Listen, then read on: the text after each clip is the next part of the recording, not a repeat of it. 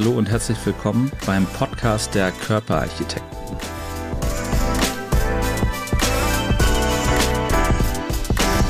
Herzlich willkommen wieder bei den Körperarchitekten. Es ist wieder Freitag und wir haben jemanden ganz spannenden äh, zu Besuch. Er ist ausgebildeter Personal Trainer, hat alles, was man so an Lizenzen akkumulieren kann und kann euch da am, am Lautsprecher quälen bis aufs Messer und bis aufs Blut. Und ist eigentlich so die perfekte Ergänzung zu dem, was wir machen operativ. Und deswegen freue ich mich besonders, heute Stefan Trost hier zu haben. Herzlich willkommen. Vielen Dank, Timo, für die Einladung. Ich freue mich sehr. Ja, ja. spannend.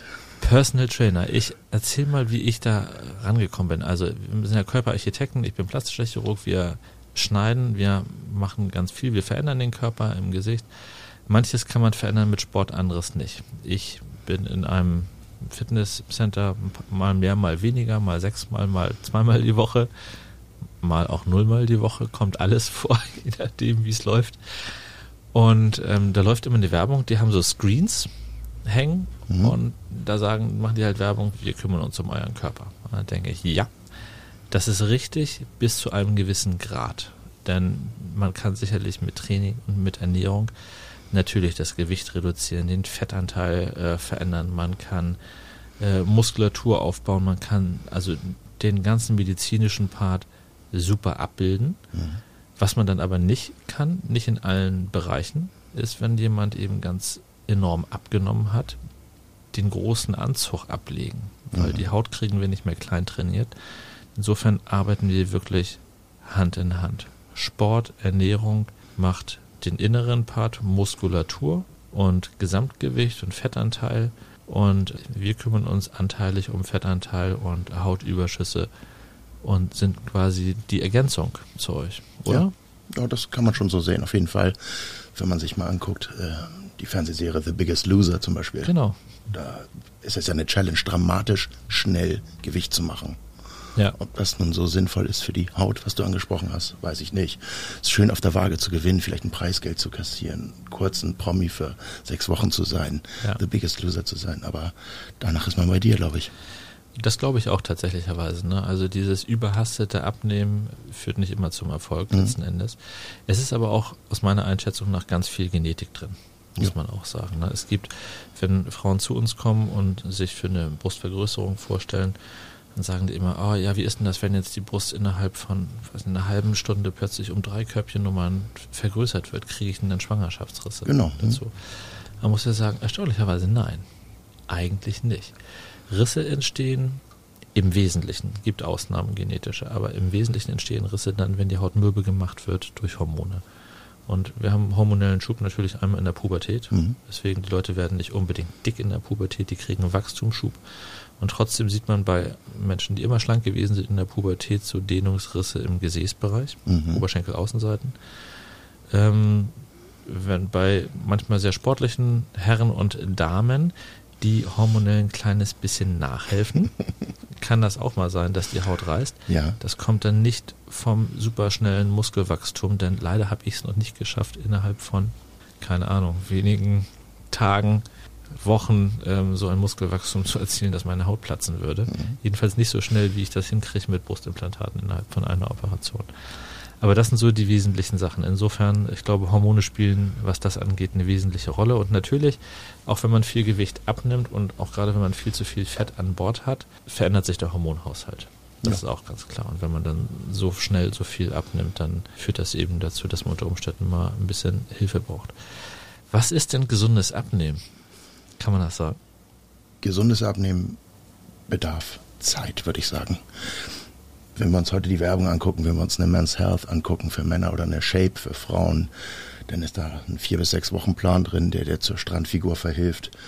Und das ist natürlich suggestiv, alles wunderbar, aber das ist nicht realistisch. Das, was wir dort als Fertigprodukt auf dem Cover sehen, mhm. da ist auch massiv nachgeholfen. Ja. Wahrscheinlich nicht unbedingt plastisch, chirurgisch, aber vielleicht mit eben Photoshop. Photoshop auf jeden Fall, ja. wenn nicht auch hormonell mit anabolen Steroiden, mit Wachstumshormonen oder, ja. oder, oder. Und äh, was übrigens gerade immer mehr ein Modethema wird, das Thema Wachstumshormone, was, was Bodybuilder ja nehmen, wird ja auch in kleineren Einheiten heute als Anti-Aging sehr, sehr gerne eingesetzt. Aha. Na, Wachstumshormon wird ja in internationalen Einheiten gemessen. Wie viel Ja. nimmt man so als Leistungsbodybuilder, wenn man 130 Kilo wiegt oder wenn man 100 Kilo wiegt? Ja, aber heute ganz Hollywood nimmt zwei internationale Einheiten pro Tag für Anti-Aging. Die wollen nicht altern. Die wollen Ach, eine schöne. Haut haben. Als, als Pille? Nein. Als, als Spritze? Subkutan gespritzt. Jeden Tag? Insulinspritze, so eine kleine dünne Insulinspritze Ja. und dann eben subkutan Ach in, in den Bauch, ja. Das ist ja ein Ding. Mhm. Das wird dann industriell hergestellt wahrscheinlich. Richtig. Gentechnisch ja. sind irgendwie. 191 Aminosäuren. Das Aha. ist unser komplettes, unser kompletter Hormonhaushalt. Mhm. Na, alle, alle Peptide drin. Also ist ja ein Peptidsteroid, ist ja, ist ja kein, ähm, kein äh, ein Peptidhormon, ist ja kein Ja. steroidales Hormon. Ja, von daher wird da sehr, sehr gerne nachgeholfen. Nein, gesundes Abnehmen, Long Run, auf jeden Fall Mhm. Ausdauer. Und das ist das, woran viele einfach scheitern. Na, wir sehen jedes Jahr die guten Vorsätze im Gym. Na, wenn meine Nachbarin Sophie, die ja schon bei dir Stammgast wird, ähm, ins Gym geht oder wenn wir zusammen ins Gym gehen, dann ist im Januar fast nichts zusammen zu trainieren, na, weil dann immer die ganzen Neujahrsvorsätze drin sind. Das ändert sich am 15. Februar, dann haben die Leute nach sechs Wochen keine Erfolge gehabt Ja. und gehen wieder raus aus dem Club und sind dann eben stiller Teilhaber. Ja, da verdient das Gym. da, so, da verdient das Gym, das ist richtig. Nein, ich äh, persönlich habe auch eine Transformation ähm, gehabt im Alter von 52 Jahren. Ich bin heute 54. Und das ist eigentlich untypisch, weil der Stoffwechsel ist natürlich unheimlich langsam Absolut. in dem Alter. Ja. Ich habe kein eigenes körpereigenes Testosteron mehr, was ich produziere. Mhm. Das ist andrologisch nachgewiesen. Ich bin viermal im Jahr beim Urologen. Ich mache einmal im Jahr die ganz großen Untersuchungen und auch äh, andrologische Tests und ich habe einfach keine eigene Testosteronbildung mehr in meinem Alter. Ja. So, das heißt, ich darf sogar nachhelfen im Rahmen einer Testosteronersatztherapie. Ja. Aber zum Fettabbau und äh, meine Story war einfach, ich habe circa 26 Kilo in neun Monaten abgebaut. Das ist eigentlich schnell und da Genau. wäre ich ein Hautpatient bei dir. Ich habe Glück gehabt. Ja. Ich habe aber auch wie in einer Schwangerschaft, also Reverse-Schwangerschaft, mit Meinöl und Freiöl gearbeitet. Mit einer Bürste über den Bauch. ja, ist richtig. Wie groß bist du? Ich bin 1,88. Ja. Ja, und ich habe es geschafft, von 126 auf, ähm, auf gute 100 Latte zu kommen. Und irgendwann war ich sogar mal kurz auf 96, auf 93. Krass. Es gibt also Bilder von mir mit einem Körperfettanteil von 12 Prozent. Also meine Personal Trainer hat immer gefragt, wie möchtest du denn aussehen? Möchtest du Bodybuilder werden? Da sage ich, nein, 52 möchte ich kein Bodybuilder werden. Aber ich möchte gerne ein Men's Health Cover Model werden. Ja, cool. So, und hat sie gesagt, dann mache ich aus dir ein Men's Health Cover Model. Aber wir brauchen Zeit. Ja, okay. Äh, coole Ansage, aber Ja. das so umzusetzen ist aber auch. Und ich habe durchgehalten. Wir hatten das Glück. Es war der lange Lockdown. Wir Ja. haben nur zu Hause trainiert, nur mit Bordmitteln. Also man muss nicht mal richtig ins Gym. Man kann zu Hause was tun. Wer sagt, ey, ich muss ins Gym, sonst wachse ich nicht. Nein, man kann ja auch mit einem leichten Gewicht langsame Wiederholungen machen. Na, und man kann sehr konzentriert trainieren. Man kann Intervalltrainings machen. Mhm. Und äh, naja, da, kommen wir vielleicht noch zu, was meine Methoden sind, um Menschen langsam an den Fettabbau heranzuführen. Und was ich auch immer wieder erklären muss, ist der Unterschied zwischen Fettverbrennung und Fettabbau. Weil die Leute denken, ja, ich bin jetzt im Fettverbrennungspuls, jetzt nehme ich ab. Nein. Na, es gibt ja, Ja, so viele Mythen. Ich muss mehr Sit-Ups machen für das Sixpack. Ja. Nein, Nee, nicht das ist- eine. das ist. So, ne, solche Geschichten. Früher alte Lehrmeinung war ja immer, Fettabbau geht erst nach 30 Minuten los. 30 Fett- Minuten erstmal verbrenne ich Glucagon und weiß der Kuckuck, was die Zucker, die ich gespeichert habe in der Leber und danach komme ich an die Fettdepots ran. Neuere Studien sagen ja, glaube ich, ist alles Quatsch. Man verbrennt eigentlich auch ab sofort, ab Sekunde null Fett, eben halt in einem gewissen Prozentsatz. Das und ist es nämlich. Nachher, wenn natürlich die Kohlenhydratspeicher aufgebaut sind, wird der Fettanteil höher. Das ja. ist alles richtig. Aber es hilft gar nicht für den Fettabbau. Okay. Denn, was du sagst, ist eigentlich dieses sogenannte Cardio-Training, Steady-State-Cardio.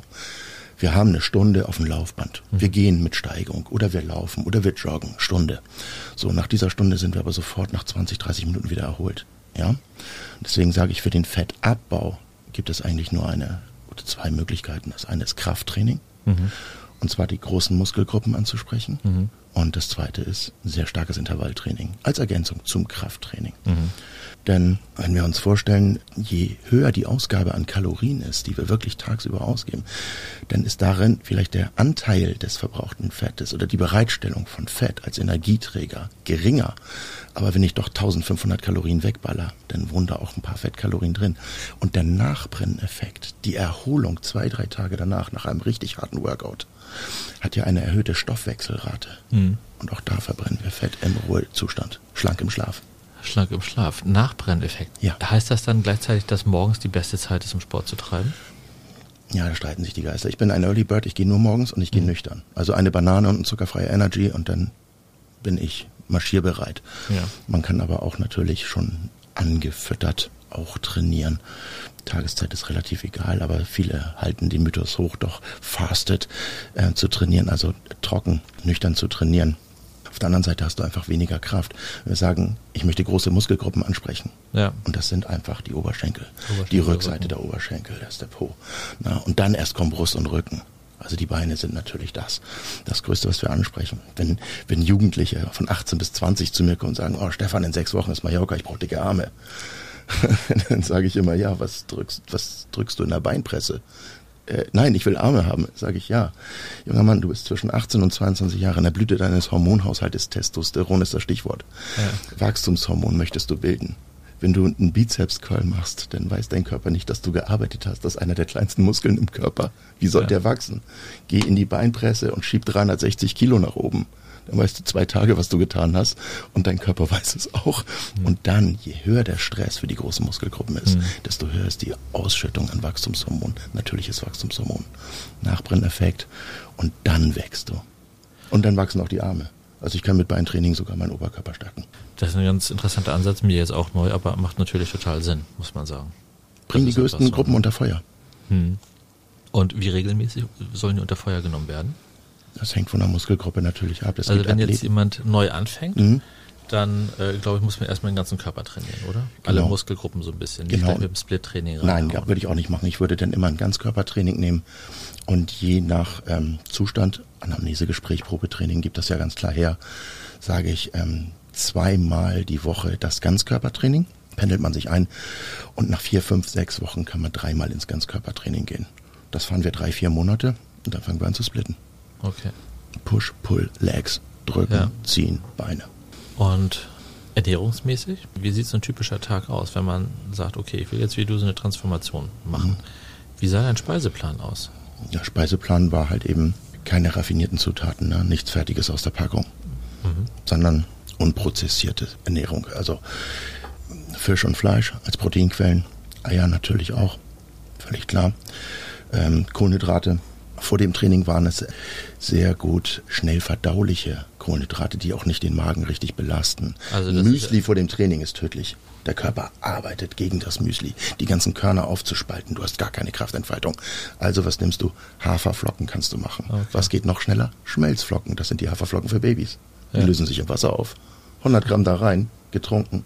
Du hast irrsinnige Energie Mhm, und okay. hast keinen vollen Magen. So, da, also das ist ein Teil. In, also Speiseplan, ganz klar, unheimlich viel Gemüse. Mhm. Auch wichtig, dass der Körper immer weiß, ich habe was zu essen. Ne, suggestiv, ich habe was zu essen. Das hat ja die wenigsten Kohlenhydrate. Brokkoli, Mhm. Grünes Gemüse bevorzugt. Ne, Brokkoli, Spinat, solche Geschichten, grüne Bohnen. Edamame, proteinhaltig. Ja, ich Dinger da kann, genau, ja. sowas. Wichtig ist halt, wenn du Muskulatur aufbauen möchtest, brauchst du eine gewisse Menge an Protein. Deswegen sagen wir, wir wollen Muskulatur aufbauen, um dann mehr aktive Körpermasse zu tragen, die dann im Ruhezustand Fett verbrennt. Weil ein aktiver Körper arbeitet ja immer, auch im Ruhezustand. Und das verbrennt das Fett nachher. Also geht es, Fett abzubauen, gleichzeitig Muskulatur aufzubauen? Ja, natürlich geht das. Denn das ist ja was, wo sich auch häufig die Geister scheiden und sagen, nee, also um Fett abzubauen, um, ge- um Gewicht zu verlieren, musst du erstmal ins Defizit rein, dann kannst du keine Muskulatur aufbauen. Doch, du kannst im Defizit Muskulatur aufbauen. Das kommt auf die Stickstoffbilanz an, und zwar die positiv. Wenn deine Stickstoffbilanz ist ein bisschen technisch, positiv ist. Ich kann im Kaloriendefizit Muskeln aufbauen. Ich muss die Eiweißmenge hochfahren. Ja. Eiweiß zu überstoffwechseln im Magen-Darm-Trakt quält auch den Körper ganz enorm. Es ist ein sehr hoher Energiebedarf, um Eiweiß zu verstoffwechseln. Wenn du 50, 60 Gramm reines Eiweiß gerade zu dir nimmst, kriegst du einen Schwitzanfall. Der Körper, das ist ein Thermogen. Mhm. Der Körper bringt ein Grad mehr Körpertemperatur er auf, spalten. um das aufzuspalten. Carbs werden schneller gespalten.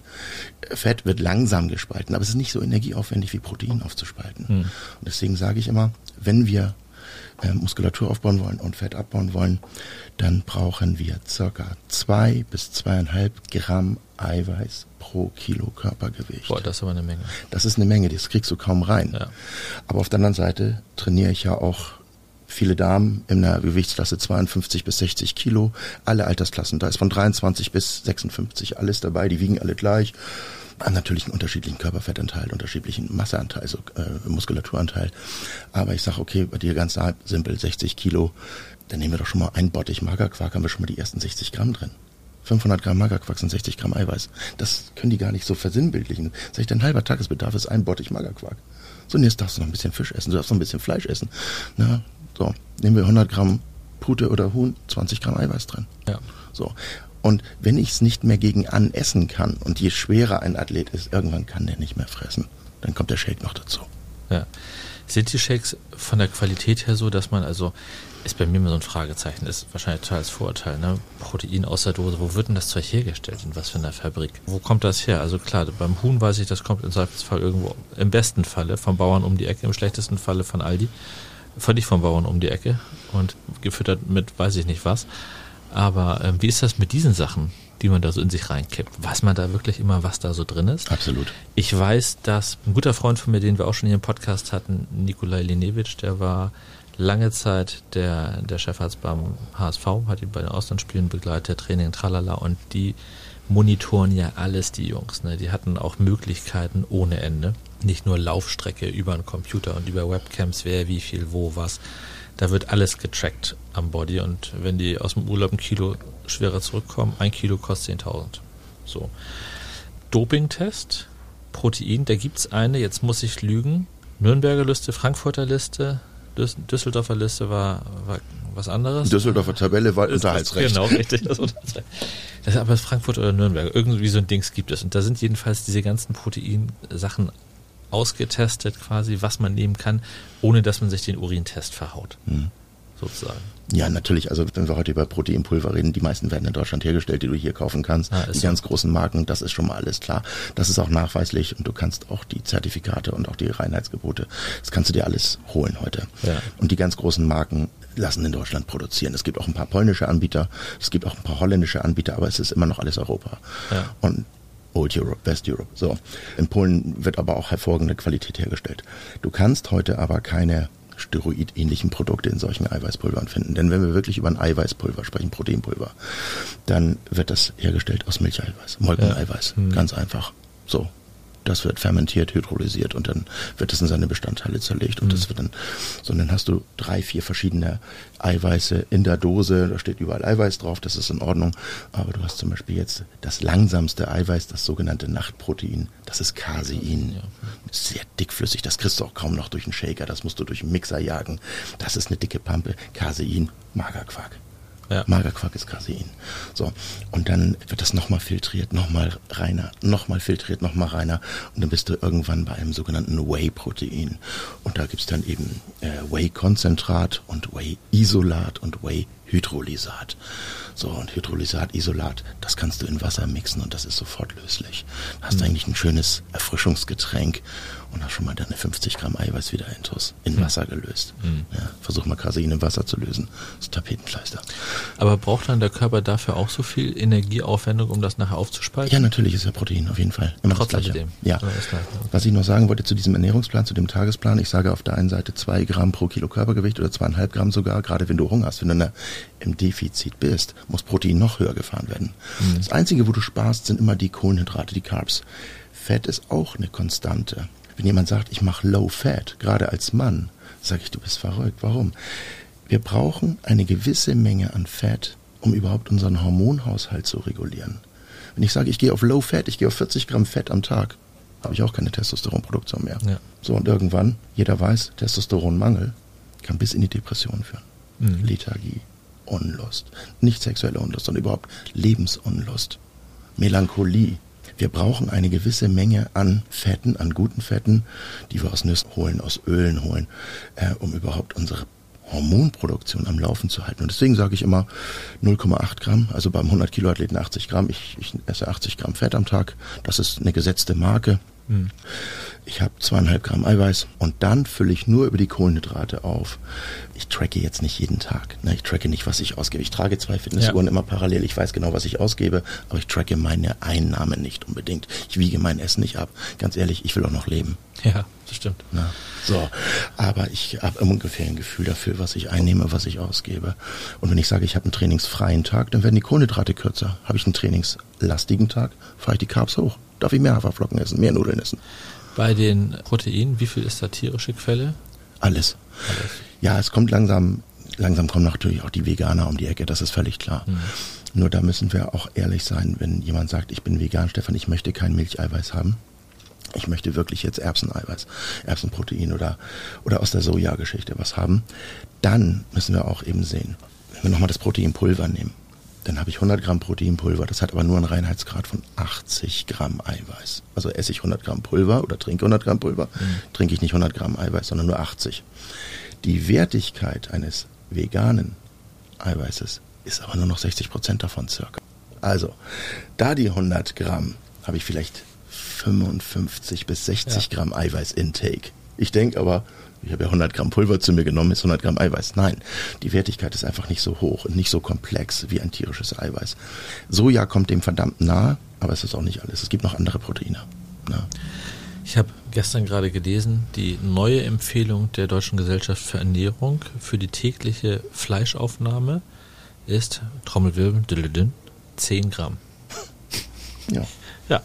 Ja, Lobbyarbeit. Genau, Lobbyarbeit, Kühe pupsen zu viel. Ja äh, an dieser Stelle und wir wollen die CO2-Bilanz mhm. äh, neutralisieren. Also bisher waren es 60 Gramm und jetzt soll das auf 10 Prozent in der neuen Ausgabe reduziert werden. Mhm. Das ist allgemeiner Konsensus.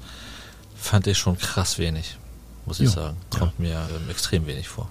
Ja, es gibt ja auch, äh, gibt ja auch Studien, Pseudostudien, die sagen, zu viel Eiweiß schädigt die Nieren. Das ist heute noch nicht erwiesen. Nein. Wir können bis zu vier Gramm Eiweiß pro Kilo Körpergewicht locker verstoffwechseln über Jahre, ohne dass wir einen Nierenschaden kriegen. Wir müssen nur vielleicht ein bisschen mehr trinken, aber es ist nicht toxisch für die Niere. Wie ist es mit der Eiweißaufnahme? Lieber mehrere kleine Eiweißeinheiten oder eine große? Nein, da triffst du genau den richtigen Nerv, wenn ich nämlich sage, pass mal auf, meine, meine liebe Coachie, du brauchst 120 Gramm Eiweiß am Tag, weil du ja 60 Kilo wiegst. Ja, habe ich mir heute Morgen in meinem Shake gleich reingedonnert. Ich so, mh, mm, mittelgut, maximal mittelgut. Nein, wir haben eine sogenannte Proteinbiosynthese in unserem Körper. Wir können nur eine gewisse Menge Eiweiß verstoffwechseln. Und diese Deswegen sagen ja die Bodybuilder, du musst vier bis sechs Mahlzeiten am Tag zu dir nehmen. Mhm. So, da ist ein bisschen was dran. Es ist heute die beste Möglichkeit, wenn du in deiner Ernährung 30 bis 50 Gramm Eiweiß pro Mahlzeit zu dir nimmst und das alle drei Stunden. Nicht alle anderthalb Stunden und auch nicht alle vier Stunden. Denn die Proteinbiosynthese läuft mhm. wie eine Sinuskurve. Mhm. So. Und deswegen, ich habe alle drei Stunden einen Intake, circa 50 Gramm Eiweiß auf fünf Intakes am Tag, also fünf Einheiten ja, am Tag. Macht Sinn, auf jeden Fall. Ich gehe auf 250 Gramm Eiweiß. Ja, ich wiege 107 im Moment, manchmal auch nur 100, aber im Moment hänge ich ein bisschen fest. Ich müsste mich mal bei dir beraten lassen für einen schnellen Erfolg. aber das ist halt so. Nein, fünf Einheiten am Tag und bei mir sind es halt 50 Gramm und das alle drei Stunden. Kennst du das Buch Der Vier-Stunden-Körper von Tim Ferriss? Nein. Tim Ferriss ist ein Amerikaner, der eine oder andere Hörer kennt ihn vielleicht. Sein erstes Buch war äh, die Vier-Stunden-Arbeitswoche, The Four-Hour Work Week. Und ähm, Tim Ferriss beschäftigt sich damit letzten Endes mit minimalem Aufwand das Maximale aus seinem Leben herauszuholen. Das war einerseits, wie kann ich es schaffen, mein Leben unterhalten, alles erfolgreich zu sein mit vier Stunden eingesetzter Arbeit. Das war so das erste Buch, liest sich unheimlich spannend. Und der hatte studiert, ich muss lügen, Neurowissenschaften, was in der Richtung und hat dann einen Stickstoffbooster auf den Markt gebracht als Nahrungsergänzungsmittel, hat damit dann die große Kohle verdient. Mittlerweile ist er halt Autor und macht das darüber.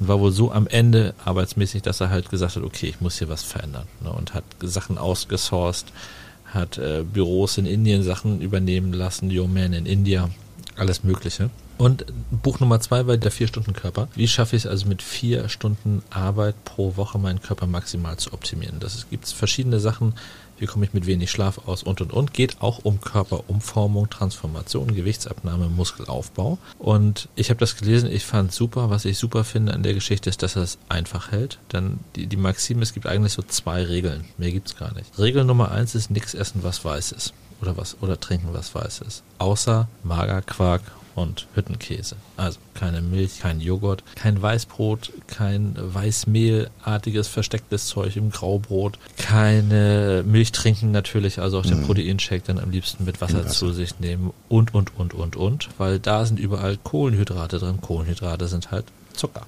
Richtig. So. Und Regel Nummer zwei war, was die Eiweißaufnahme äh, anging, dass er sagte, morgens nach dem Aufstehen innerhalb der ersten 30 Minuten muss die erste Eiweißportion sein und das bitte nicht weniger als 30 Gramm. Genau, mit 30 bis 50, eben nach Körpergewicht. Ja. Tatsächlich habe ich das äh, gemacht, das hat für mich ganz gut funktioniert und ich habe das jetzt ähm, im September, Mitte September, dachte ich, hm, bist zwar Großvater geworden dieses Jahr, was letztes Jahr war, willst aber noch nicht komplett aussehen wie einer. Also machst das mal wieder und habe dann 12 Kilo abgenommen.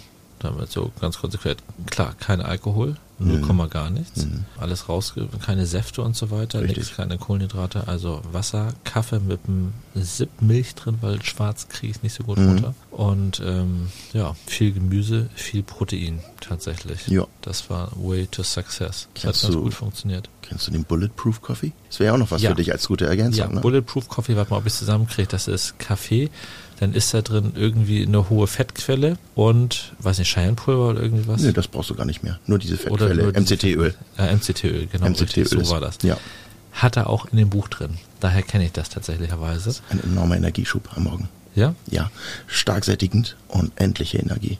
Okay. Also, und, okay, schwarzer Kaffee. Schwarzer Kaffee und, Und MCT-Öl, 30 Gramm davon rein. Du kannst auch... Ist das ähm, nicht mega fettig hinterher im Mund? ja, natürlich. Ja, ne? Okay, es soll ja nicht schmecken, es soll wirken. genau, richtig. Also einmal ordentlich durchchecken und dann runter ja. mit der Grütze. Also man nimmt dieses MCT-Öl, weil es wirklich einfach die beste Fettquelle ist, die du dir zuführen kannst. Viele Menschen, die in Ketose leben, die Ja. wirklich sagen, ich bin kohlenhydratefrei, die nehmen natürlich sowas. Aber du kannst auch sagen, nö, ich nehme mir einfach meine hier irische Butter und da ein Klacks von geht genauso. Klacks, aber echte Butter, keine Margarine. Butter, schwarzer Kaffee, gib Schubrakete. Wie nehmen. verhält sich Cholesterinspiegel und solche Geschichten darunter? Naja, also gibt es ja auch wieder diesen Mythos, wenn, wenn ich meiner Mutter sage, ja, ich habe wieder zehn Eier gegessen, oh, deine Cholesterinwerte. Also, es ist nicht nachgewiesen, dass Nahrungscholesterin in Blutcholesterin umgewandelt wird. Beides heißt vielleicht so, hängt aber Mhm. überhaupt nicht miteinander zusammen. Du hast leicht blöde Cholesterinwerte, wenn du dich generell falsch ernährst. Aber das hat nichts mit den Ölen oder mit den Fetten zu tun, sondern mit einer generell falschen Ernährung. Nahrungscholesterin kann nicht in Blutcholesterin umgewandelt werden. Okay. Ich kann zehn Eier am Tag essen. Es hat keine Auswirkung auf meine Cholesterinwerte. Hm, spannend. Gibt natürlich immer noch mal so genetische Varianten, familiäre Anhäufung von Patienten, die super schlank sind, trotzdem hohen Cholesterin haben Mhm. und sich da echt schwer tun, mit runterzukommen. Da gibt es ja auch das gute Blutfett und das schlechte Blutfett, das Mhm. HDL und das LDL. Genau. HDL soll immer möglichst hoch sein, Genau. um gut zu sein, und LDL möglichst low sein. Richtig. So, und ähm, wie können wir es beeinflussen? Mit Sport im Wesentlichen. Wir können es natürlich auch mit Sport beeinflussen und auch wieder über die Ernährung. Und zu guter Letzt gibt es auch Supplements, wo man sagt, okay, dann pickt man noch die eine Pille dazu. Nahrungsergänzungsmittel ist ja eine Industrie, die ja auch am Laufen gehalten werden möchte, die ein bisschen diese Balance HDL zu LDL verschiebt. Aha. Ja, ja. Wie mache ich es mit der Ernährung? Clean Eating, Clean ganz Eating. einfach, kein Dreck fressen. Okay. Ja. Und als Supplement? gibt es einige. Mir fällt jetzt kein Fachname ein, aber, Aber es, es gibt, gibt- Pillen auch auf pflanzlicher Basis, die das positiv verschieben. Aha. Aber ich empfehle das halt nicht. Ich, ich Nee. empfehle einfach sauberes Essen. Ja. Ja. Natürlich, ich lebe auch, ich gehe gerne mal zum Griechen, ich gehe gerne mal aufs Drive-In zu McDonalds, wenn es gar nicht anders geht oder sowas. Ne? Deswegen sage ich ja, ich nehme noch am Leben teil. Und jeder, der mich kennt, weiß, Stefan lebt. Der ist nicht asketisch oder sowas. Ne? Oder ich bin dann halt eben wie der Schuster mit den schlechten Schuhen. In der Theorie weiß ich alles, aber setze ich es für mich um? Nein. Ja, der Fußballtrainer muss nicht der beste Fußballspieler gewesen sein. Das ist richtig. Ja. Das ist schon so. Aber du siehst schon sehr fit aus. Also das können die Zuschauer ja nicht sehen. Aber ich kann euch sagen, der Stefan sieht aus fit wie ein Turnschuh. Und gerade fürs Alter echt höchsten Respekt. Das Ja. ist nicht so easy. Nein, es war lange Arbeit und ich versuche das zu halten. Es gab ja auch den Tag nach neun Monaten, wo meine Trainerin zu mir gesagt hat, du hast alles erreicht, du bist jetzt das Covermodel. Ich habe dir das bei Instagram geschickt. Ähm, du bist jetzt das Covermodel. Ich kann nichts mehr für dich tun. Mach bitte weiter.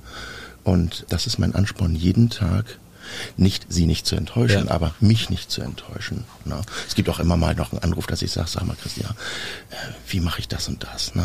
Und meine Frau sorgt auch sehr genau dafür, was ich esse, wie ich esse, treibt mich immer wieder an. Ne? Also da kriege ich auch schon ganz guten Druck. Letztendlich bin ich auch immer mal wieder schlusig. Das gibt Phasen oder sowas, wo ich mich erwische. Ne? Und dann kriege ich aber gute Führung auch von zu Hause. Das ist ja total spannend, dass du selber mit allen Lizenzen Personal Trainer trotzdem für so ein Projekt dir auch nochmal einen Profi zur Seite stellst. Ja, auf jeden Fall. Ja, natürlich. Auch Coaches brauchen einen Coach. Auf Genau. jeden Fall. So ist das nämlich. Du gehst doch auch noch bestimmt in Vorlesungen. Absolut, hundertprozentig. Ich bilde mich auch konsequent fort und gehe hier hin und Ganz da. genau. Das ist einfach so. Ich glaube, das ist was, was einem auf den ersten Blick gar nicht so klar ist. Ein Profifußballer hat Coaches, ein Profigolfer nimmt noch Golfunterricht bei anderen, wo man sich denkt, ey, du spielst auf der Welttour. Ich sag mal, Tiger Woods, kennt er, ist jetzt nicht mehr Top Nummer eins, aber war ja Mhm. Welt, Weltklasse-Spieler, das jahrelang dominiert, dieses Feld. Und er hat trotzdem immer Trainerstunden Genau. genommen. Ne? Ja, Das ist schon echt. Man steht einfach nicht neben sich, nein. sondern du bist dann in dem Körper, entweder bist du der Trainierende oder du, du bist der Trainer. Und So, kommt ja auch noch das. Thema Wahrnehmung, Selbstwahrnehmung und Fremdwahrnehmung. Ja, das stimmt. Na, ich hatte vorgestern ein Fotoshooting. Ich bin noch ambitionierter Hobbyfotograf. Ich fotografiere gerne Athleten. Ich habe ein Fotoshooting gehabt mit einem Mann, 33 Jahre Bodybuilder, 130 Kilo, hart, bei 1,88. Ein Modellathlet. So voluminös, wie ich es lange nicht mehr in irgendeinem Studio gesehen habe. Und er backt ganz kleine Brötchen. Ja, ich mache nicht so gerne Fotos. Ich sehe da immer so schmal aus. Also das Thema Selbstwahrnehmung, ne? Der den falschen Spiegel zeigt. Ja, ganz genau. Das ist ja auch der Konflikt, den ich mit meiner Frau immer habe. Ne? Ich sag, guck mal, hier ist noch der Mops. Vorne kann ich schon eine Teilung am Bauch haben, wirklich eine gute Teilung. Und hinten habe ich immer noch den Mops, wenn die Hose zu eng ist, ne? also den Hüftmops. Ja. So, das ist dann, wir haben ja auch unterschiedliche Fettreserven. Wo ist die letzte Bastion? Ne? Das stimmt, bei wenn, mir, anders. wenn mir ein Mädel sagt, so, ich möchte jetzt den flachen Bauch haben, dann sage ich zuerst, genetisch gesehen, wenn ich mit ihr ein paar Wochen oder Monate trainiert habe, sage ich, guck mal, Puschi ist kleiner geworden, Schenkel haben weniger Umfang. Na? Aber dann ist bei dir der Bauch die letzte Bastion. Genau. Bei vielen Frauen ist die Brust die erste, die flöten geht. So, ne? Also das ist halt, jeder hat ja, das weißt du natürlich am besten, wo ist der letzte Stand, wo wird festgehalten am Fett. Für die erste und letzte Bastion bin ich dann der Ansprechpartner. Richtig, genau. Denn tatsächlich, manchmal ist es einfach nicht sinnhaft, sich so hart runter zu disziplinieren, um das bisschen dann auch noch wegzukriegen. Sondern dann kann man auch mal fünf gerade sein lassen und sagen, okay, da helfen wir jetzt nochmal nach und machen einfach das letzte Final Shaping. Ja. Und das ist eigentlich gerade so in dem Bereich Fettabsaugung, finde ich, die ideale Voraussetzung. Das muss man immer verstehen. Es ist keine Sache, die wir machen, um Gewicht abzunehmen, weil jemand sagt, ich habe keinen Bock. Aesthetic, Aesthetic. vernünftig zu essen oder ins Fitnessstudio zu gehen oder so ein bisschen gesund zu sein, sondern es ist wie Leonardo da Vinci mit der Marmorpfeile den letzten Schliff rauszuhobeln, Ja. wo man sagt, okay, ich würde es vielleicht erreichen, sechsmal die Woche Sport und eben keinmal im Monat äh, zu McDonalds und so, dass man noch leben kann und dann trotzdem eine gute Balance. Und wenn ich sage, dieser Fettabbau ist halt ein Marathon, dann ist es ja auch so, wenn ich ein gewisses, eine gewisse Körperfettrate habe, bei mir ist sie um bei circa 14 bis 16 Prozent. Bei 12 sieht man Sixpack, bei 10 ist es schon sehr hart gezeichnet bei Männern jetzt, ja. So, ich bin bei 14 bis 16. Na gut, Vaskularität ist da, die Adern sind da, da ein bisschen Teilung sieht man auch im Körper, alles ist wunderbar. Aber dann kommt ja auch das Plateau. Du kannst ja nicht linear abnehmen. Nee, genau, du kannst manchmal zwei Monate wirklich feststecken, weil diese letzte Bastion will nicht geknackt werden. Ganz einfach. Wie Und da musst du durchbricht man durchhalten. Das, wie durchbricht man das Plateau? Nur durchhalten. Nur durchhalten. Nicht weiter hungern, um Gottes Willen. Auch nicht unbedingt die Leistung erhöhen. Gleiche Leistung, aber durchhalten. Irgendwann gibt der Körper nach. Ja. Du kannst natürlich das Krafttraining noch intensivieren, dass du sagst, okay, ich trainiere noch schwerer, um den Körper noch mehr zu schocken. Na, oder häufige äh, verschiedene Trainingsmethoden einfach einsetzen im Training, dass man sagt, okay, es ist nicht immer nur dreimal zwölf Wiederholungen. Ja, ich quäle ja auch meine Coaches, dass ich sage, okay, der Schlitten ist jetzt halb voll mit den Gewichten. Du hast jetzt deine zwölf Wiederholungen gemacht, jetzt nehmen wir nur eine Scheibe runter, machst du wieder bis zum Get-No, noch eine Scheibe runter, weiterpumpen bis zum Get-No, also so Erschöpfungssätze, Dropsätze Ja. sind das, na, äh, die dann wirklich wehtun. Damit Inverses Pyramidentraining. ja, inverses Pyramidentraining, ganz genau, Dropsätze und alles. Ich zähle auch keine Wiederholung. Ich, ich sage, gib jedes Mal wirklich alles bis nah ans Muskelversagen. Junge Sportler wissen gar nicht, was Muskelversagen ist. Die denken, sie haben ein bisschen was getan, aber wenn man sich das heute anguckt, bei, und ich bin in fast jedem Club, außer bei Benefit, aber ich bin in fast jedem Club Mitglied, ich sehe das wirklich wenn man sich allein nur die Member-Bänder anguckt, das hier sind drei Clubs, ähm, dann die ganzen Karten noch dazu und ich sehe, wie viele Leute einfach falsch trainieren und da ein Junk-Training machen. Junk-Wiederholung, Junk-Sätze, das sind einfach Sätze, die hättest du auch nicht machen müssen. Das ist ein Alibi gewesen. Und deswegen sagt man auch, um einen Muskel wirklich zur Hypertrophie, zum Muskelwachstum zu bewegen, musst du nah ans Versagen, bis manchmal auch ins Versagen. So kannst du nicht jede Einheit durchballern, das geht nicht. Du brauchst auch mal Wochen weniger. Also die entscheidenden Wiederholungen sind die letzten. Ja, richtig, genau. Wenn ich sage, was ist die wichtigste Wiederholung, die erste oder die zehnte, dann will ich die zwölfte hören.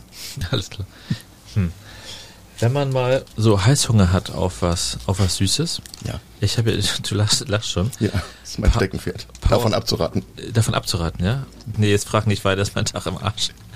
Powerbar Proteinriegel. Es gibt ja so Schokoriegel, da ist dann hinten drauf, also die Nährwerte lesen sich ja Bombe. Ja, Ne? richtig. Da liest man dann, ähm, mal gucken, Energie, so ein, keine Ahnung, wie viel Gramm hatten der hier? 35 Gramm Riegel, hat 163 Kilokalorien, davon sind 3,4 Gramm Fett und 1,5 Gramm gefertigte Fettsäure. Also finde ich erstmal gar nicht so schlecht. Genau. 11 Gramm Kohlenhydrate, 1,6 Gramm davon nur Zucker und 9,1 Gramm mehrwertige Alkohole, Polyphenole, da reden wir gleich drüber. Dann 4,9 Gramm Ballaststoffe ist gut für die Verdauung. 10 Gramm Protein Mhm. und 0,07 Gramm Sa- Salz. Ja, Also klingt eigentlich ganz geil. Und mehrwertige Alkohole, was denn das? Das ist äh, so ein Kohlenhydratersatz, ne? aber Ja. das ist jetzt nichts, du kannst drei Riegel fressen und wirst trotzdem nicht gepustet. Ne? Also Ja. in der Alkoholkontrolle, das, äh, das hat auch keinen Impact jetzt auf dein, auf dein Gemüt oder sowas, das beeinflusst dich nicht. Ich weiß nicht, warum die das als Streckmittel drin haben, ich habe mich da nie reingelesen. Für mich gibt's hier ein ganz anderes Thema bei diesen Ja. ganzen Fitnessriegeln, Proteinriegeln. Es gibt zwei verschiedene Formen von Proteinen, die wir im Körper gebrauchen. Und das eine ist das Milchprotein, um Muskulatur aufzubauen. Nämlich Protein ist ja der Baustein deiner Muskulatur. Aber es gibt noch ein zweites Protein, das kennt übrigens auch jeder. Das nennt sich Kollagen. Ja, ist auch ein Protein. Kollagen ist aber meistens in diesen Riegeln verbaut als Kollagenhydrolysat. Das ist, um vielleicht die Haut ein bisschen zu verbessern. Das ist, um Knorpelaufbau voranzubringen. Für die Gelenke ist das alles wunderbar. Aber Kollagen hat nichts mit Muskelaufbau zu tun. Aber es ist das billige Protein. Und deswegen haben ganz viele Riegel, und das mögen nicht nur diese Makronährstoffe, die du vorgelesen hast, sondern jetzt auf Seite 2 im ganz Kleingedruckten die Zutatenliste. Und da weiß man ja, was in der Zutatenliste vorne steht, Das hat den höchsten Anteil. Genau, ja. Genau. So, wenn du hier siehst, Kollagenhydrolysat als erste Proteinquelle. Es ist, darf sich Protein nennen. Das Ding darf sich Eiweißriegel nennen. Also Aber das mal. macht dir nur einen guten Knorpel. Hat ja nichts damit zu tun, dass ich jetzt aus dem harten Training komme und sage, ich muss meine Muskulatur füttern. Ich mochte doch diese 30 Gramm Intake jetzt haben, Ja. weil dann reste ich doch drei Riegel, dann habe ich meine 30 Gramm. Ja, Kollagen. Also darauf achten, dass da mindestens Milcheiweiß, Molkeneiweiß drin ist und nicht Kollagen. Und das ist dann ganz, ganz selten und richtig teuer und nicht mehr Supermarktware. Ja. Das kaufst du im Fitnessshop dann. Na, guck mal, das ist doch erstmal echt eine spannende Geschichte gewesen. Dann müssen wir hier den billigen Schein, also den günstigen. Powerbar ist eine gute Marke. Ich weiß jetzt nicht, ob hier Kollagenhydrolysat ist. So, Also dann, dann müssen wir die Sachen mit dem Kollagenhydrolysat eigentlich zur Seite schieben immer. zur Seite schieben und liefern an die ganzen Altenpflegeheime. Ja. Ja, da, wo alte Menschen sind, wo die Knorpelsubstanz runtergeht, Mhm. da wäre es gut. Ja. Als gute Zwischenmeister statt Kaffee und Kuchen gibt's Kaffee und einen Kollagenriegel. Ja, ich nehme auch ähm, 15 bis 20 Gramm reines Kollagenpulver zu mir am Tag ähm, mit 1 Gramm Vitamin C. Vitamin C ist der Träger, damit das Kollagen besser aufgenommen wird im Körper. Das nehme ich natürlich klar, weil als Kraftsportler hast du, bist du potenziell immer gelenkgeschädigt. Ja, ist so. Ja, ist einfach so. Und deswegen brauche ich eben noch meine 20 Gramm Kollagenpulver. Aber das hole ich mir nicht über die Riegel, Ja. weil das kostet Geld hier. Das Und stimmt. Kollagenpulver ist sehr günstig. Es ist das günstigste Protein, aber es darf sich Protein nennen. Wie viele Sporteinheiten haust du durch in der Woche? Ich gehe viermal die Woche hart ins Training. Hm. Also dann, ich splitte halt, ne? Aber ich habe jetzt keinen festen Trainingsplan mit Übungen und Sätzen. Ich mache das, was am wenigsten wehtut. Ich trainiere intuitiv, instinktiv, wonach mir gerade ist. Und mein Look gibt mir recht. Ja, funktioniert ganz gut, würde ich sagen. Ja, aber ich mache auch 35 Jahre nun Sport im Studio. Ja. Ich habe alles erlebt, drei Schulter-OPs hinter mir, Hamstrings abgerissen, Gluteus gerissen. Oh, also ich weiß schon, ich weiß schon, was man nicht machen sollte. Durch, durch Training im, auch im durch Center? Training. Mhm. Ah. Ja, ja, ich habe mal ähm, Fehler gemacht früher. Deswegen mache ich auch die sogenannte Stoffberatung mit jungen Männern. Die sagen, Mensch, Stefan, du in sechs Wochen ist Malle. Was können wir machen in sechs Wochen? Ne? Dann geht's in die Steroidberatung. Ja. Und da rate ich jedem von ab. Ja. Jedem von ab. Und ich habe, jetzt bin ich 54, aber als ich mal 21 war, war ich Leistungssportler. Ich habe im Ring gestanden. Ich habe Wettkämpfe gemacht Hm. als Kickboxer. Ich habe 75 Kilo gewogen bei den 1, damals noch 1,89, 1,88, ich hab 75 Kilo gewogen. Und wenn du da auf so ein Turnier gekommen bist, dann hast du 20 Gegner gehabt. Da warst du weit entweg einer Treppe, einer Medaille, eines Pottes, weit entfernt. Du musstest so ganz viele Leute umnieten. Das schaffst du nicht an einem Tag. Dann habe ich gefragt, was ist denn die offene Gewicht, oder wo sind am wenigsten Starter im Feld? Ja, in der offenen Gewichtsklasse plus 100. Ja, ein Hoch auf die Chemie. Und dann fing ich an mit Testosteron Ja. zu injizieren. Das kriegt man gut beschafft. Hm. Ich habe da alles falsch gemacht, was man falsch machen kann. Sehr hoch gefahren die Dosis. Und was kaum einer weiß, Testosteron macht deine Bänder porös. Hm. Das ist, als wenn du in eine Sehnenentzündung Cortison reinspritzt, ist das Band auch porös. Genau. Das wird so hart wie Bauschaum. Das zerreißt nach einer Zeit. Und viele junge Sportler, YouTube-Interessierte, die sagen, jo, ich möchte Masse, Masse machen, ich möchte, ich möchte stark werden, ich möchte auf PS-Geflüster, ich möchte 100 Kilo auf der Flachbank drücken oder sowas. Da hilft natürlich Testosteron, aber du machst dir die Gelenke kaputt. Und das Ja. zweite, die biologische Achse des jungen Mannes. Ja. Na, irgendwann geht's in die Infertilität. Geht Dann bist du so steril. Kinderwunsch AD. Früher zur Zeit von, also in der Hochzeit des, in der goldenen Ära des Bodybuilding mit Schwarzenegger und Co., da waren ja Steroide erlaubt. Sie haben da auch damals noch ganz offen drüber gesprochen und da war das nicht ein No-Go wie die Kämpfe. Ne? Mhm. Aber ich glaube jetzt, es gibt ja so einen Verband, GNBF, Genau. also steroidfreies Bodybuilding Genau. in Deutschland und Bernhard Breitenbach Ja. Behrend Breitenstein. Behrend. Behrend Breitenstein. oder Behrend Breitenstein, Entschuldigung, äh, dicht dran gewesen, mit Mhm. B war es was. Von dem habe ich tatsächlich mal ein Buch gelesen. Und äh, Bestform in vier Wochen hieß das oder sowas. Ja, das war auch sehr ambitioniert, so als Plan da drin. Und dann gibt es noch diese ganzen, äh, alle, die jetzt Bodybuilding in einer offenen Mhm. Klasse machen. Ganz spannend im Verhältnis zu Schwarzenegger früher. Der hatte ja eine echt schmale Taille, Mhm. ein breites Kreuz und so weiter. Und diese ganzen Massejungs heute, die haben relativ dicke Bäuche. Also Ja. die haben kein äußeres Fett, Mhm. aber die haben viel inneres Fett. Nein, das ist kein Fett. auch nicht. Mhm. Das ist Organwachstum. Ähm, als Schwarzenegger trainiert hat, gab es ein paar, drei, vier nennenswerte anabole Steroide. Zwei davon hast du injiziert, eine davon als Tablette. So, da hast du so ein Stack, dein Cocktail, dein Cycle, deine Kur. Ne, zwei injizierbare Steroide, ein, ein, ein auf Tablettenbasis, ein orales. Oral sollte man nicht machen, ist stark lebertoxisch. Ne, ist dann die Quittung da. So, und was du injizieren kannst, ist relativ nicht unbedenklich, aber ja, alle besser, Steroide besser, haben, alle. Steroide haben natürlich ein hormonelles Bild Ja. und natürlich dann auch den Gegenspieler, der ganz schön zu schaffen machen kann. So, aber zu den Zeiten von Arnold war das Thema Wachstumshormon HGH noch nicht so wahnsinnig präsent. Das kam erst ein bisschen später. Und das sind heute die dicken Bäuche, ähm, weil das heißt, Wachstumshormon wird ja nicht nur eingesetzt für kleinwüchsige Menschen, wo die Knochendichte noch nicht komplett ausgeprägt Ja. ist, wo noch nicht alle Fugen geschlossen sind. So, und du kannst heute einen Wettkampf-Bodybuilder erkennen an einem sehr hohen Konsum von HGH, von Wachstumshormonen. Die haben alle einen quadratischen Kiefer. Ja. Ja. Die haben Bärenpranken, weil die wachsen noch weiter, die wachsen auch die Füße dann noch. Das sind die beiden Strukturen Hände und Füße, die nach wie vor noch wachsen. Aber Wachstumshormon gegenüber anabolen Steroiden hat einen entscheidenden Vorteil für die Leute, die es einsetzen. Anabole Steroide vergrößern dir den Querschnitt deines Muskels. Ja? Mhm. Wachstumshormone teilen die Zellen nochmal. Du Mhm. baust neue Muskulatur auf. Mhm. Na, nicht nur den Querschnitt einer Muskelfaser verbreitern, vergrößern, sondern jetzt wird dir noch eine zweite Muskelfaser daneben gelegt und die Ja. wächst dann auch nochmal. Ja. So, und das ist der Vorteil von Wachstumshormonen. Zweitens, Wachstumshormone sind kaum nachweisbar, deswegen sage ich dir, dass die Hälfte der GmbF-Athleten alle auf Wachs unterwegs sind.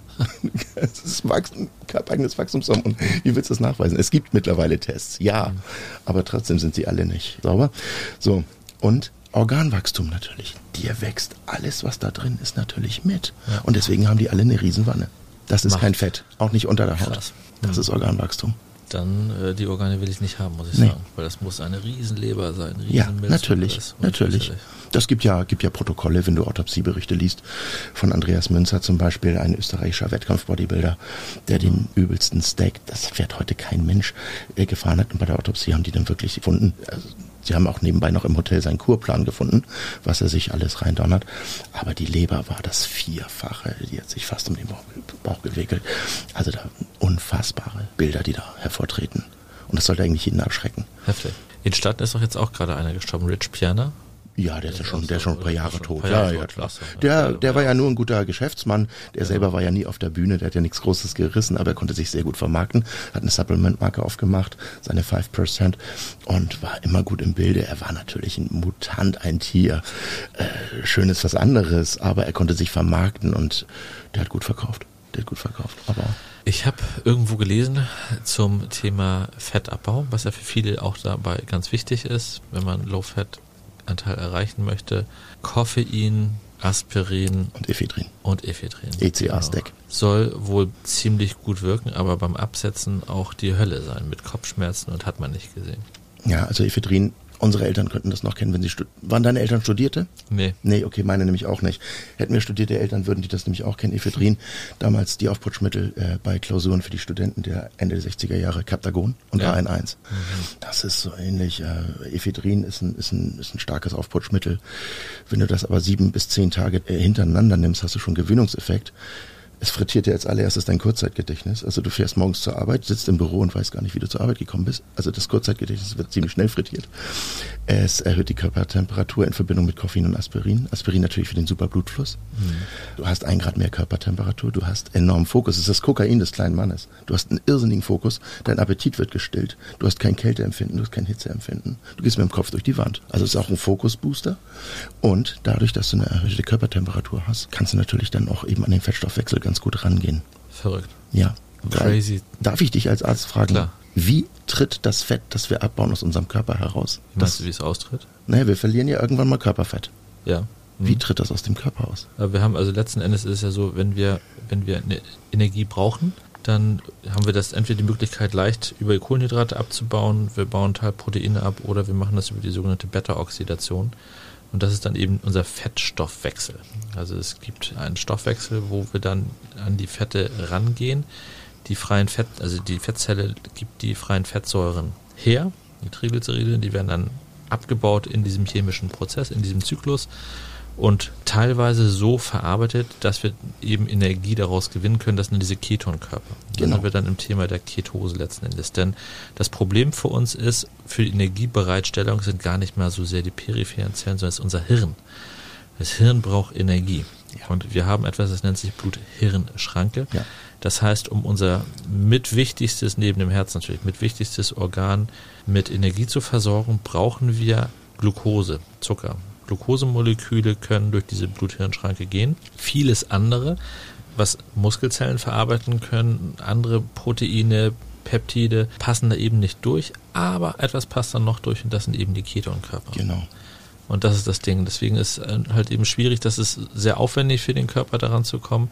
Deswegen in diesen Bereich der Ketose sich rein zu optimieren, bedeutet, dass man wirklich letzten Endes dem Körper gar keine oder so gut wie keine Kohlenhydrate Ja, unter zur 50 Gramm am Tag. stellt, unter 50 ne? Gramm am Tag, das weiß ich. Ja. Nee, ich kenne ja selber die Antwort auf die Frage, die ich gestellt habe. Aber wie entweicht jetzt wirklich das Fett aus dem Körper? Zu 80 Prozent über die Atmung. Mhm. Wir schwitzen es nicht aus, Aha, okay. sondern es wird ausgeatmet. Das ist diese Beta-Oxidation. Und dann wird es ausgeatmet. 80 Prozent verlässt das Fett äh, den, den Körper über die Atmung. Als Aceton dann. Mhm. Richtig. Ja. Deswegen hast du ja auch in Keto einen unheimlich schlechten Mundgeruch. Richtig, genau. Man riecht ein bisschen nach Acetonkörperchen ne? und dann gibt es noch etwas, das ist dann meistens bei Diabetikern, wenn die in die Hungerphase kommen, Mhm. dann kriegen die etwas, das nennt sich Ketoazidose, also die übersäuern dann. Mhm. Da kriegt der Stoffwechsel das nicht mehr gebacken und dann wird das Blut vom pH-Wert her sauer und denen geht's richtig schlecht. Richtig Ja. bedrohliche Geschichte. Auch Ganz der Weg- knallharter Trommelbau. Auch der Weg in die Ketose ist kein leichter, deswegen brechen ja auch da wieder viele ab. Ja. Ich habe auch ein paar Mal Ketose versucht. Ich war auch glücklicherweise zwei, dreimal drin, habe dann mit diesen sogenannten Keto-Sticks gearbeitet, Ja, wo man drauf pischert, um nachzuweisen, bin ich denn wirklich drin. Aber das ist schon echt stark und vor allen Dingen die Umgewöhnung, es ist ja ein kompletter Entzug. Der Entzug von Kohlenhydraten, das geht ja so auf die Murmel. Die ersten zwei Tage Gott, die ersten zwei Tage bist du ungenießbar. Du streitest dich mit jedem für die Fliege an der Wand. Da gibt's ja mittlerweile auch Ketonkörper, die du trinken kannst. Die löst du auf und führst du dann zu. Und die sollen dich, ich formuliere es mal so, sollen dich ganz blitzschnell in die Ketose Mhm. katapultieren. ob das wirklich so ist oder nicht. Ich bin jetzt kein Biochemiker Mhm. tatsächlicherweise, aber du führst dem Körper auf jeden Fall Ketonkörper zu, die leicht verdaulich sind, die die Bluthirnschranke passieren können. Also du stellst sofort kohlenhydratfreie Energie zur Verfügung. So muss man es mal Ja. sagen. Aber ich glaube nicht, dass es den Körper nachhaltig tatsächlich in die Ketose bringen kann, Mhm. letzten Endes. Nee, das geht nur mit einem, auch wieder mit einem irrsinnig starken Willen, Durchhaltevermögen. Das soziale Umfeld muss es auch mitspielen, wenn du da reingehst. Ich glaube, die Adaption dauert sieben bis zehn Tage. Ne? Also da muss man alleine sein irgendwo. Ja. Und Fett ist der Hauptbestandteil, den wir zu uns nehmen müssen. Ne? Wir Ja. müssen ja, können ja nicht sagen, okay, ich mache 50% Protein und 50% Fett, kommst du nie in Ketose. Du musst, glaube ich, 75 bis 80 Prozent deiner Gesamtnahrungsaufnahme muss aus Fetten bestehen. So, und jetzt überleg mal, wie soll ich 250 Gramm Eiweiß reinkriegen? Wie viel Gramm Fett muss ich bitte am Tag noch nehmen? Und dann bin ich nicht mehr im Defizit. Nee, definitiv. nee. Ja, es ist nicht, nicht vernünftig umsetzbar. Nein, nein, aber diese ganzen Blitzdiäten, immer wenn das heißt, okay, schnell Covermodel oder wenn wir das so sehen, Ja. oder diese Brigitte-Diät, äh, vier Kilo in drei Tagen, ist natürlich das Weglassen von Kohlenhydraten. Und wir, heute wissen wir ja, ein Gramm Kohlenhydrate im Körper und wir können bis zu 2000 Kalorien Kohlenhydratspeicher ja nachweisen. Ein Gramm Kohlenhydrate bindet drei Gramm Wasser. Ziehe ich mir die Kohlenhydrate raus, entwässer ich. Und dann kann man auch mal ein Fotoshooting da machen in drei, vier, fünf Tagen. Es ist wirklich ein sehr, sehr komplexes Thema, muss Ja. man sagen. Aber du bist da echt extrem fit drin. Das ist super Das ist erfrischend. mein Hobby, ist meine Leidenschaft. Ja, merkt man auch total. So viel Ahnung und Detailwissen. Und wirklich ganz großartig an der Stelle. Und auch die Beratung junger Menschen nicht nachzuhelfen. ja. Ist der das viel Keule. in, in Fitnessstudios? Ja, absolut. Ja, natürlich. Ja, je günstiger das Fitnessstudio, wir wollen keine Marken nennen, aber guck Ja. doch einfach mal in den Umkleidekabinen in die Mülltonnen, was du da siehst an, an Insulinspritzen, an HGH-Spritzen. Echt? Na. Ballern die sich das im Fitnessstudio rein? Ja, natürlich. HGH nimmt man direkt vor dem Training. Aha. Natürlich. Und dann guckst du mal die Mülltonnen an. Anabole Steroide, die nimmst du nicht im Studio, aber, Ja. aber das Wachstumshormon, das soll ziemlich schnell in 20 Minuten verfügbar sein. Das wird dann auch IM, ins, äh, also intramuskulär injiziert und nicht mehr hier so Ja. gut dann. Und ähm, das ist halt, die Leute wissen zum Teil nicht, was sie da machen. Und, und YouTube klärt nicht richtig auf. Also Ja. die viele YouTuber, die sich als Wettkampfvorbereiter, als Prep-Coach, als, als sonst was alles nennen, die, die sind eigentlich gar nicht daran interessiert, dass die Leute wirklich sauber arbeiten. Hm. Na, und wie gesagt, ich mache ich mach diese Beratung auch, aber eher in diese ablehnende Richtung, Ja. dass ich sage, ich habe alles erlebt in, in 35 Trainingsjahren. Ich habe alles erlebt. Ich habe auch alles mal irgendwo angefasst. Wenn wir uns die Hormone angucken für starkes Muskelwachstum, es gibt, es gibt ein, ein Hormon, das ist sehr, sehr, sehr bekannt, wenn man fettfrei Muskulatur aufbauen möchte. Hm. Was macht eigentlich so ein Steroidhormon? Das bringt ja nur deine positive Stickstoffbilanz. Du kannst Nahrungseiweiß noch besser verstoffwechseln in Muskulatureiweiß umbauen. So, und dann gibt es zum Beispiel ein, ein Steroid, das ist Trenbolon. Trenbolon wurde entwickelt in Amerika, als man sagte, okay, wir haben hier 300 Millionen Amerikaner und die wollen auch in zehn Jahren noch ordentlich was zu fressen haben. Was brauchen wir? Rinder. So, aber wir haben nicht genug Rinder. Also hast du Rinder gezüchtet und hast den Trenbolon gegeben. Was stand auf der Wiese äh, nach einem halben Jahr? Ein völlig trockenes, fettfreies, muskuläres Rind. Ist ja ungenießbar. Jeder weiß, du brauchst zum Grillen brauchst du Fett. Ne? Also musstest du dem Rind wieder Östrogen geben, Das, das, das, damit es genießbar zum Grillen war. So, also wir wissen, das kommt schon mal aus der Rindermast. Ja, wunderbar. Das zweite ist Boldenon. Boldenon hilft Springen- und Rennpferden zu mehr Leistungssteigerung. So, dann sagt man, das ist auch unheimlich schön für den Muskelaufbau. Kann man alles wunderbar machen.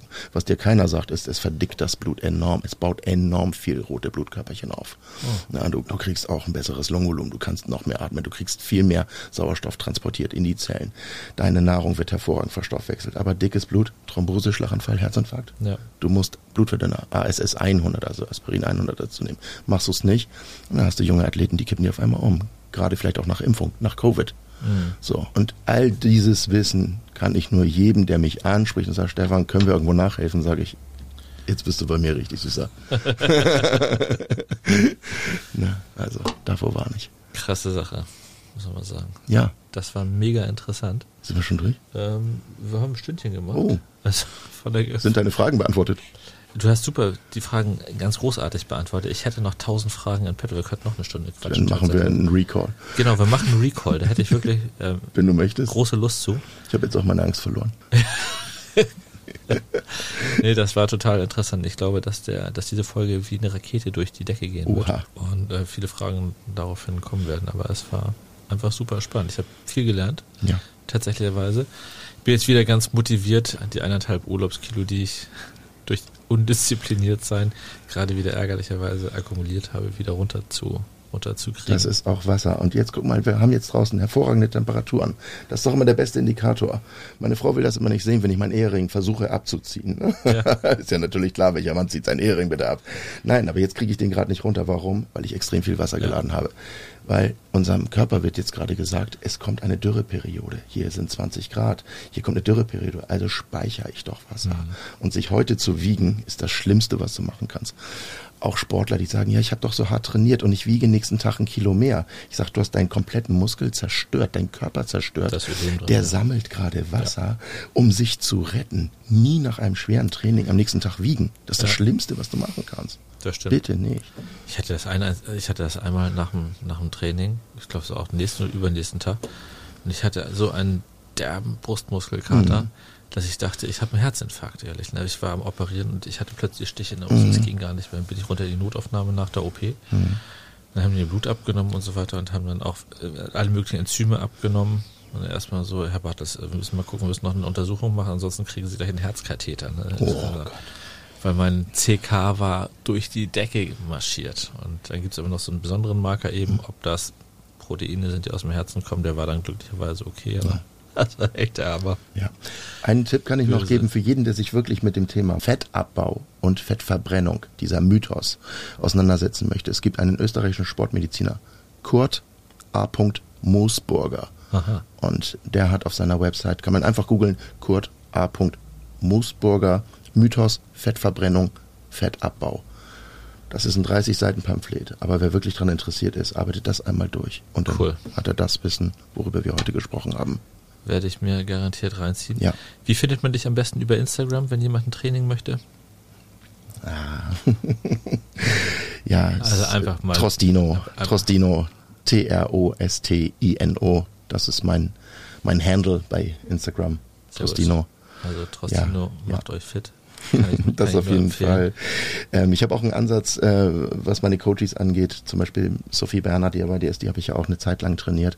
Ich möchte meinen Coaches einfach nur die Herangehensweise von schwerem Krafttraining beibringen und dann ganz schnell wieder rausgehen.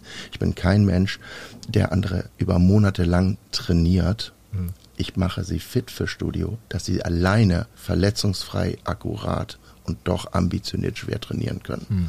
So, und Sophie haben wir vier, fünf Trainings gehabt, die hat abgeliefert. Und da habe ich gesagt, auf dich kann ich mich verlassen, du wirst dich nie verletzen. Und das, was du machst, machst du gut. Ja, so, also die meisten Trainings, die ich mache, deswegen, ich habe mit vielen Menschen trainiert, aber die sehe ich nur eigentlich sechsmal. Viermal richtig zum Aufbauen und zweimal müssen sie nochmal durch den TÜV bei mir. Sehr und dann gut. kann sich jeder selber helfen. Sehr gut. Sehr schön. Vielen, vielen Dank fürs Kommen. Ich freue mich jetzt schon aufs nächste Mal. Danke, Timo. Ich werde Tonne weitere Fragen im Gepäck haben. Ich wünsche dir noch einen schönen Abend. Euch auch. Allen Zuhörern hoffen wir, dass es auch gefallen hat. Euch ein schönes Wochenende. Viel Spaß beim Hören und beim Umsetzen. Und wenn es richtig losgehen soll, der Start in euer neues Ich, dann bei Stefan seid ihr richtig. Reibt sich so. Ciao.